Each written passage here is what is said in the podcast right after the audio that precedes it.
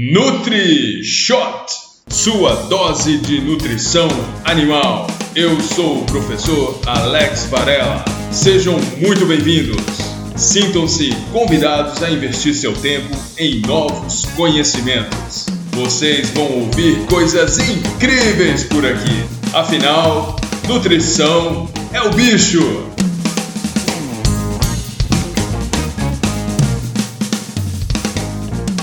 No episódio de hoje do NutriShot, explicando e descomplicando as vitaminas lipossolúveis A, D, E, K para animais monogástricos ou não ruminantes. De agora em diante, é tudo nosso!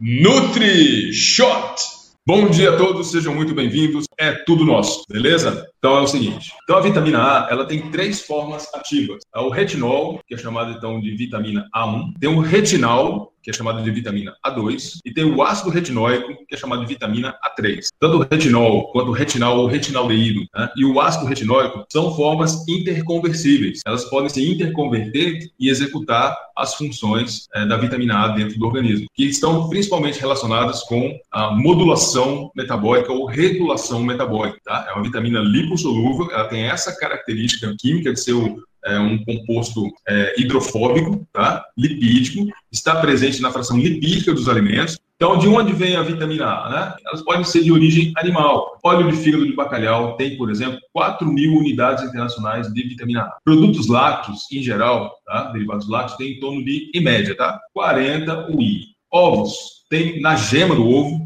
tem mais ou menos 20 UI. O fígado realmente é uma fonte excelente de vitamina A, porque o fígado estoca vitamina A em grande quantidade, com muita facilidade. Então, é uma forma de reserva tá, de vitamina A, é, muito bem aproveitado, né, é de excelente disponibilidade para os animais que são onívoros ou carnívoros. Então, você vai lembrar, por exemplo, daqueles documentários de vida selvagem, parecem le leoas e leões caçando é, zebras. Quando faz o atordoamento, a apreensão do animal, depois do processo da caça, né, no processo da alimentação, no caso, a leoa, ela vai direto nas vísceras da zebra. Ela vai consumir o quê? O fígado, porque o fígado é riquíssimo em nutrientes para exportação para os outros tecidos. O fígado é uma excelente fonte de vitamina A eles exigem a forma ativa da vitamina. Por que isso? Vitamina A1, A2 e A3. Porque eles não conseguem, não são eficientes em sintetizar a vitamina A a partir de substâncias vegetais. Na literatura, diz que os cães têm uma capacidade limitada, que não é confiável, enquanto os gatos, eles não têm, eles não conseguem, não têm a maquinaria enzimática para converter beta-caroteno em vitamina A. As dietas de gatos têm que ter a forma ativa da vitamina A, como é o caso, por exemplo, de fígado, é o caso de ovos, ou caso de pescados, esses produtos de origem animal que vão fornecer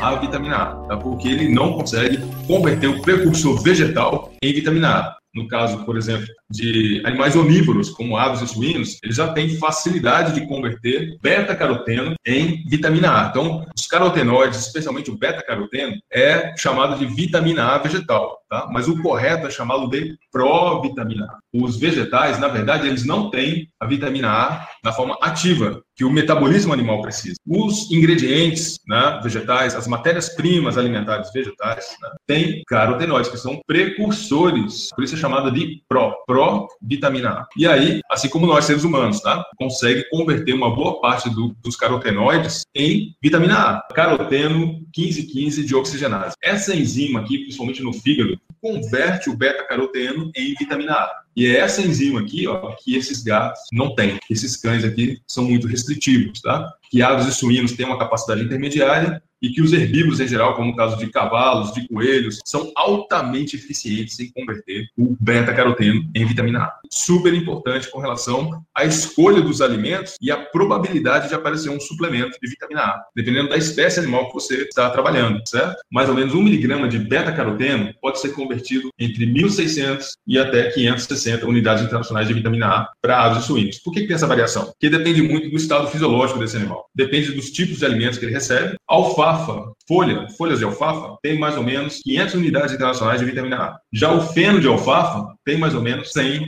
UI de vitamina A. Então, por que, que tem essa diferença entre a folha e o feno? Por causa do processo de fenação. Vocês sabem que a fenação é um processo de desidratação que é feito em ambiente aberto, suscetível a variáveis climáticas, né? Sol, radiação, calor, é, umidade, ventilação, aeração. Então, isso aí pode destruir um pouco né, dessas substâncias, tá? Então, você tem perda. A fenação da alfafa diminui bastante o seu aporte de carotenoides. A cenoura, tá, que é um alimento referência, né, quando você pensa em beta-caroteno, tem aí mais ou menos é, 150 UI de, vitamina A, né, olhando essa conversão de carotenoides da provitamina A para a forma ativa metabólica dos animais. Tranquilo? Quais são as funções da vitamina A? Então, primeira coisa é a visão. Por quê?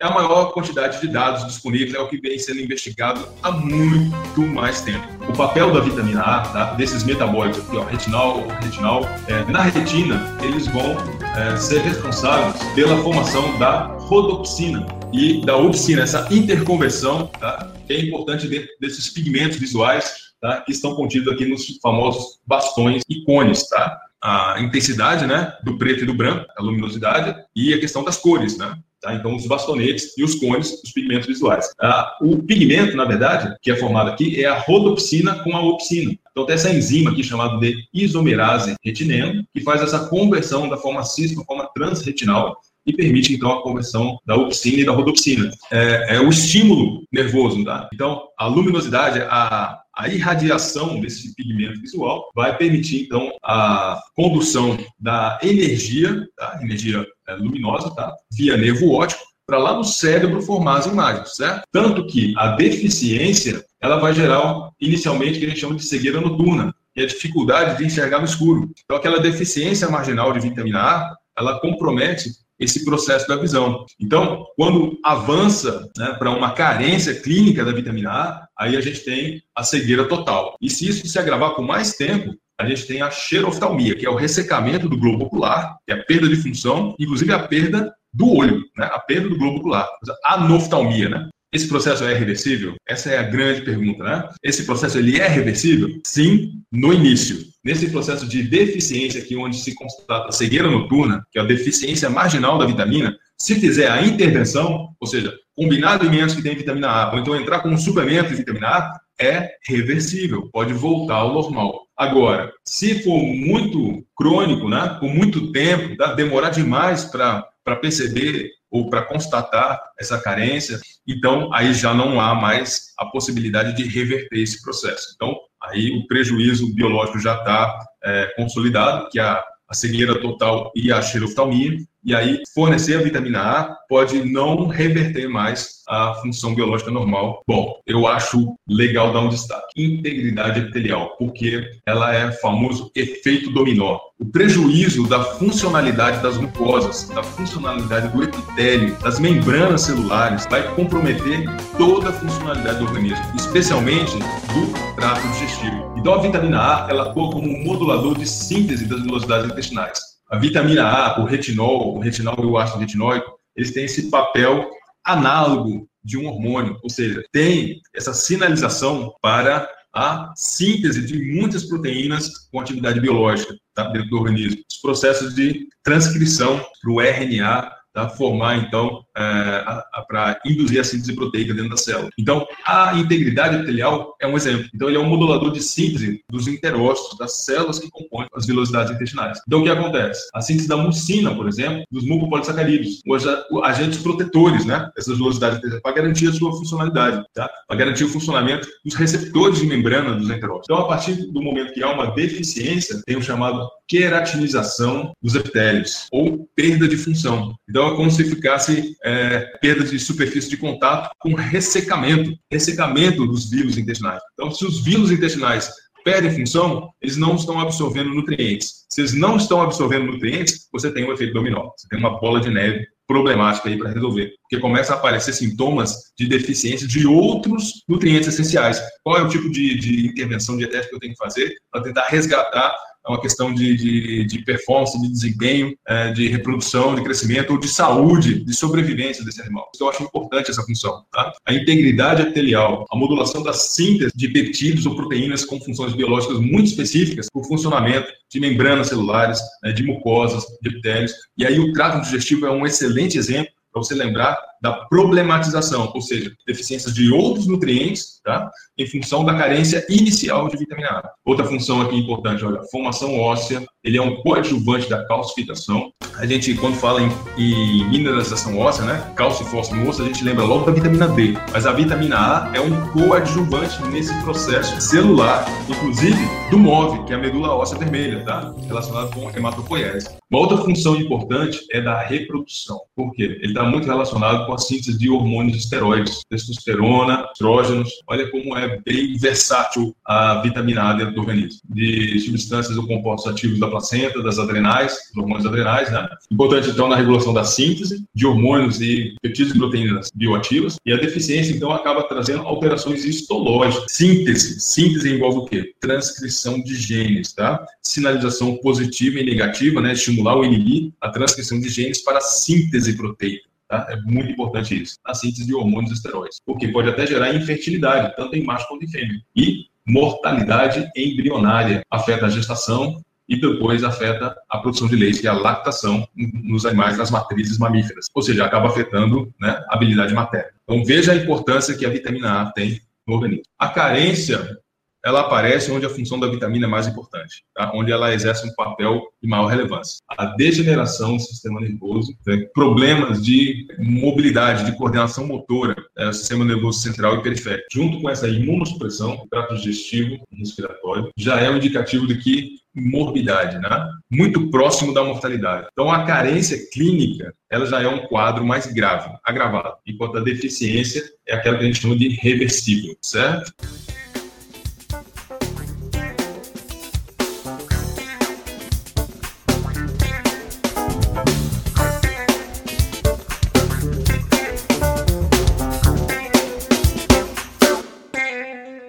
Vitamina D, ela pode ser sintetizada a partir do 7-deidrocolesterol nos animais. Ou seja, essa substância, ela é precursora do colecalciferol, que é a vitamina D3. Essa síntese orgânica, ela envolve, então, a irradiação da epiderme, na derme, na epiderme, onde há maior concentração, e essa irradiação com raios solares, UVA e UVB, tá? eles vão permitir, então, o processo de fotólise, que envolve, na verdade, a hidroxilação tá? e uma mudança na configuração espacial dessa molécula, 7 do colesterol, vai formar, então, o 25-hidroxicólicalciferol, que vai ter essa hidroxilação hepática. A soroalbumina plasmática vai conduzir para o fígado é, metabólico, ele vai ser hidroxilado e vai mudar a sua configuração espacial de novo. Então, 25-hidroxicólicalciferol é uma molécula que agora já precursora da vitamina D, a vitamina D3, e ela então vai sofrer mais uma ativação. Então, nos rins, vai ter a ativação final, tá? formando então 1,25 de hidroxicolicalciferol, que é a vitamina D3 ativa do organismo. É o metabólico ativo, tá? chamado vitamina D3 animal. 1,25 de hidroxicolicalciferol, que é o metabólico ativo que faz as funções do organismo. Se ele não for utilizado, ele fica estocado no fígado. Tá? Então, o estoque de vitamina D, que é o 24 ou 25 de hidroxicolicalciferol. Mas ele é facilmente convertido de novo para a forma da vitamina D3 ativa, que essa é a única vitamina lipossolúvel que pode ser sintetizada no organismo. A, a vitamina D2, a vitamina D2 é de origem vegetal. Ergosterol vai gerar o ergocalciferol, e essa é a vitamina D2 que vem nos alimentos de origem vegetal.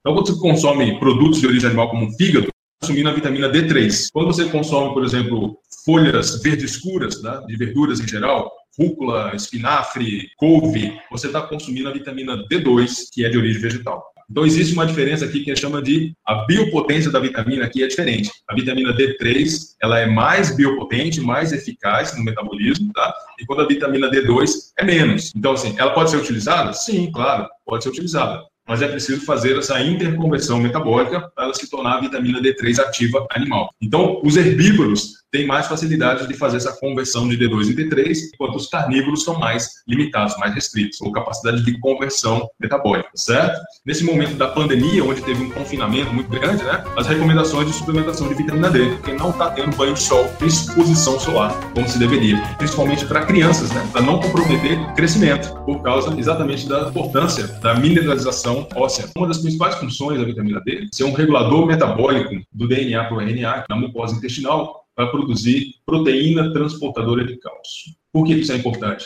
tá? porque ela permite a absorção do cálcio, do fósforo e de quebra da carona por magnésio. Ou seja, os três elementos minerais mais importantes para a mineralização óssea. A, 1,25 de hidroxicólicalciferol tá? na mucosa intestinal, na, na, nos enterócitos, ele vai atuar como regulador metabólico na transcrição de genes do DNA por RNA para promover a síntese dessa proteína transportadora de cálcio. É a calbindina, é um receptor que fica ali na membrana do enterócito, esperando o cálcio para poder permitir a sua absorção. Qual que é a consequência disso? Né? Calcemia, né? ou balanço de cálcio no organismo.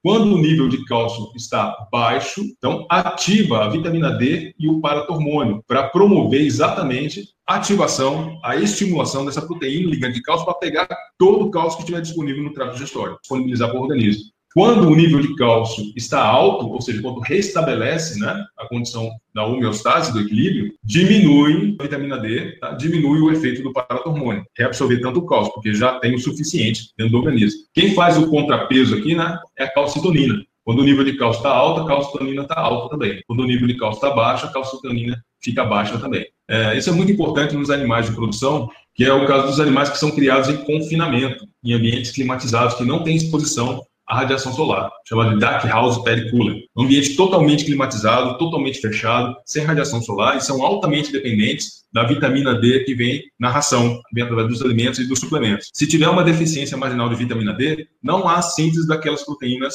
carreadoras de cálcio proteína transportadora de cálcio intestinal. Então começa a gerar uma deficiência de cálcio. No frango, que está em crescimento, isso gera o raquitismo. E na galinha poedeira, que está em reprodução, gera a osteomalácia. Então, é ovo de casca mole, ovo sem casca, né? Começa a ter muita fratura é, de fêmur, de tíbia, um, um prejuízo muito grande para essa atividade zootécnica. O dark house é um ambiente fechado, climatizado. E o pad cooling é um sistema de refrigeração para manter o conforto e bem-estar a ambiência dos animais. Então, não é só a saúde e a produtividade das aves, aí no caso, mas também a qualidade do produto que está sendo gerado para o mercado consumidor. Então, ovo de casca mole, trincado ou sem casca, são prejuízos certos. Osteomalácia, que vem com a vitamina D, e de consequência a osteoporose, que vem com a falta do cálcio, para fazer o carbonato de cálcio da casca do ovo, assim como a hidroxiapatita no, no osso dos frangos. Então, você tem uma fase reprodutiva aqui envolvendo aves e mamíferos e tem uma, uma outra fase aqui de crescimento e atividade física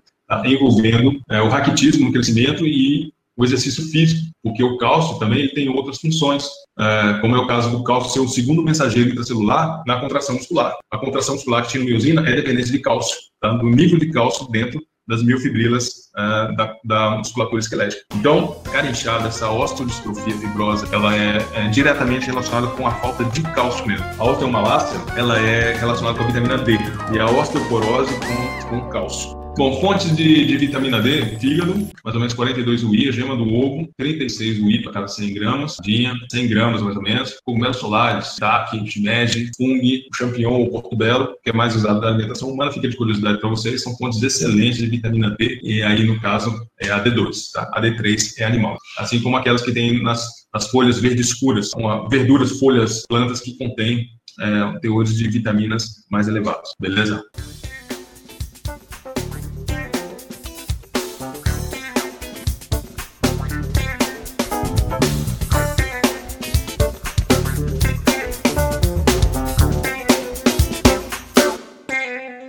Vitamina E. Na verdade, a vitamina E é uma generalização em termos de aporte alimentar ou importância nutricional. Então, a gente tem o alfa, beta, gama, delta tocoferóis e também temos tocotrienóis, sendo o alfa-tocoferol o mais eficiente em termos de interconversão metabólica no organismo dos animais. Então, os suplementos normalmente trazem o alfa-tocoferol. Ele vem ligado a um ácido graxo, pode ser de cadeia curta, média ou longa. Normalmente é o de cadeia curta, e aí é o custo-benefício da produção do suplemento. Então, o acetato DL-alfa-tocoferol tá, seria essa equivalência de 1 miligrama, 1 UI de vitamina E. Fontes naturais, sem ser de suplemento. Todo alimento lipídico. Como são vitaminas lipossolúveis, a gente tem que olhar para a fração lipídica do alimento. Então, o óleo de girassol, cada 100 ml tem 40 miligramas de alfa-tocoferol. O óleo de germe de trigo, cada 100 miligramas tem 120 de alfa-tocoferol e assim por diante. Soja, milho, arroz, canola, oliva, coco, amêndoas, castanhas, amendoim, também tem uma fração lipídica interessante que traz também a esses compostos tocoferóis e tocotrienóis que a gente chama de vitamina E. Alfa, beta, gama e delta tocoferóis ou tocotrienóis. São importantes antioxidantes celulares. Essa é uma das principais funções da vitamina E. Fontes naturais, os alimentos de origem animal, pescados, fígado, ovos, derivados lácteos, Além dos óleos vegetais, a gente tem o farelo de castanha de caju. Não, mas a castanha de caju é cara, né? É cara pra gente aqui no supermercado. Mas na região produtora de origem, lá no beneficiamento, na colheita, tem uma série de subprodutos que pode ser direcionado para alimentação animal. Bom, um ponto interessante aqui, quando a gente trabalha com suplementação de ômega 3, a gente tem que fazer a combinação com suplementos de vitamina E, suplemento de ômega 3, aquele que é bom, que é certificado, né? Ele tem vitamina E associada. O benefício, a função antioxidante da vitamina E e a função é, anti-inflamatória, entre outros, né, do ômega 3. Todo o ácido graxo poliinsaturado, ele é muito reativo. Ele tem uma grande capacidade de gerar radicais livres, é maléfico em duas situações. Primeiro, na estabilidade essenciais, desses nutrientes essenciais. Então, ele reage muito fácil com calor, com luminosidade, agentes catalíticos diversos, né? E até dentro do metabolismo, ele também gera uma grande quantidade de radicais livres. Então, isso é natural, é espontâneo. Então, então essa é uma estratégia muito bacana, muito legal.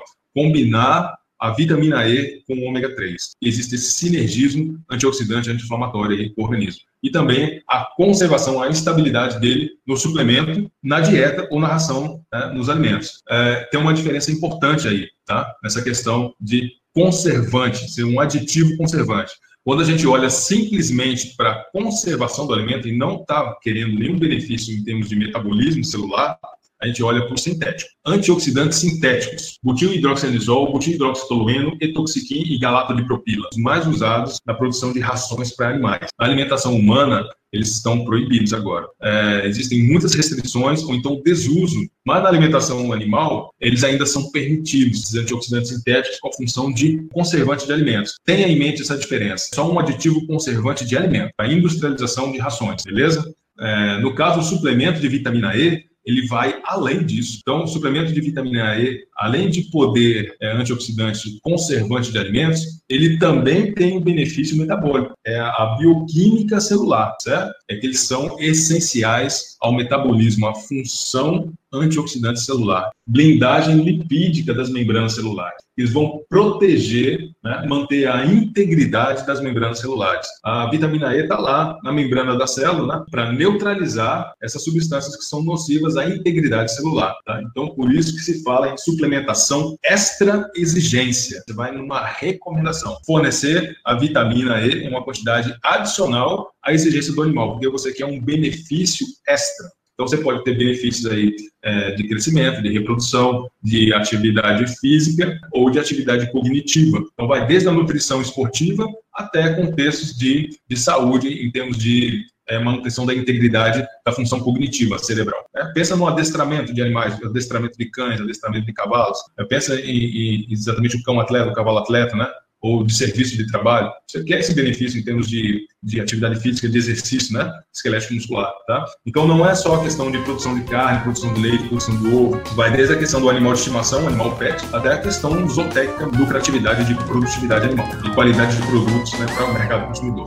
As amplas possibilidades para a suplementação da vitamina E, tá joia? Neutralizar radicais livres ou substâncias reativas ao oxigênio, diminuindo a citotoxicidade ou ação lesionante. Quais são os exemplos? Olha, vitamina da fertilidade. A vitamina E é importante para o metabolismo hormonal no eixo hipotalâmico hipofisário gonadal, ou seja, reprodução. Potencializa o sistema imune, atividade fagocitária, né? Em termos de imunização, essa formação da biblioteca imunológica do organismo. Resistência e regeneração de vasos sanguíneos, agentes hemolíticos. E aqui a atividade muscular, que é um agente protetor do sistema fosfogênico? Principalmente aquele mecanismo de resposta rápida, de explosão muscular, que gera ácido lático, é lesionante aí no caso, né? A integridade das células musculares, né? as microlesões, que é a regeneração da musculatura. A vitamina E tem uma função muito importante nesse durante e nesse depois da atividade física, né? do exercício físico. Então, a deficiência de vitamina e pode gerar doença do músculo branco ou distrofia muscular. Vai desde miopatias, cardiopatias, a fraqueza muscular. Então, a intensidade tá, desses sintomas ela é normalmente proporcional à carência da vitamina E. As deficiências aqui, ó. hepatose, a importância que o fígado tem para o organismo, a importância da integridade dos hepatócitos. Sistema reprodutor masculino e feminino, falta vitamina E, problemas de esterilidade de atos exudativas, com edemas, tá? acúmulo de líquidos atos exudativas. Isso aqui é altamente inflamatório para o animal. Doença do músculo branco, chamada de distrofia muscular, microangiopatia, distrofia muscular, degeneração testicular, reabsorção fetal, esteatose hepática, esteatite de adipócito, adipócito inflamatório, tá? hemorragias no trato digestivo. Olha a quantidade de sintomas, de sinais relacionados com a falta da vitamina E. Quanto maior a variabilidade de alimentos, menor é a necessidade de uso de suplementos. Mas se você tem uma, uma restrição alimentar, existe essa recomendação de consumo de suplemento. Ação de mínimo custo à base de milho e soja. Pense bem, dois ingredientes, milho e soja, no máximo três, milho, soja e farelo de trigo, eles não são suficientes, não vão dar todos os nutrientes que os animais precisam, né? Por isso que aparece o premix, premix de vitaminas, porque a dieta é muito restritiva, né? Pense pelo outro lado, um animal silvestre. Todos os alimentos que estão ali na natureza disponíveis para eles são aqueles fornecedores de todos os nutrientes, inclusive as vitaminas, tá? Então, esse é o ponto. Quanto mais variado for o cardápio, quanto maior for combinações de alimentos, menor é a necessidade por suplementos. A não ser que existam condições ou necessidades muito específicas, né, pontuais, personalizadas. É uma prática esportiva, né, é um benefício reprodutivo, a qualidade dos produtos é, de origem animal, como no caso de carnes, de ovos, que dá estabilidade é, nutricional dos produtos.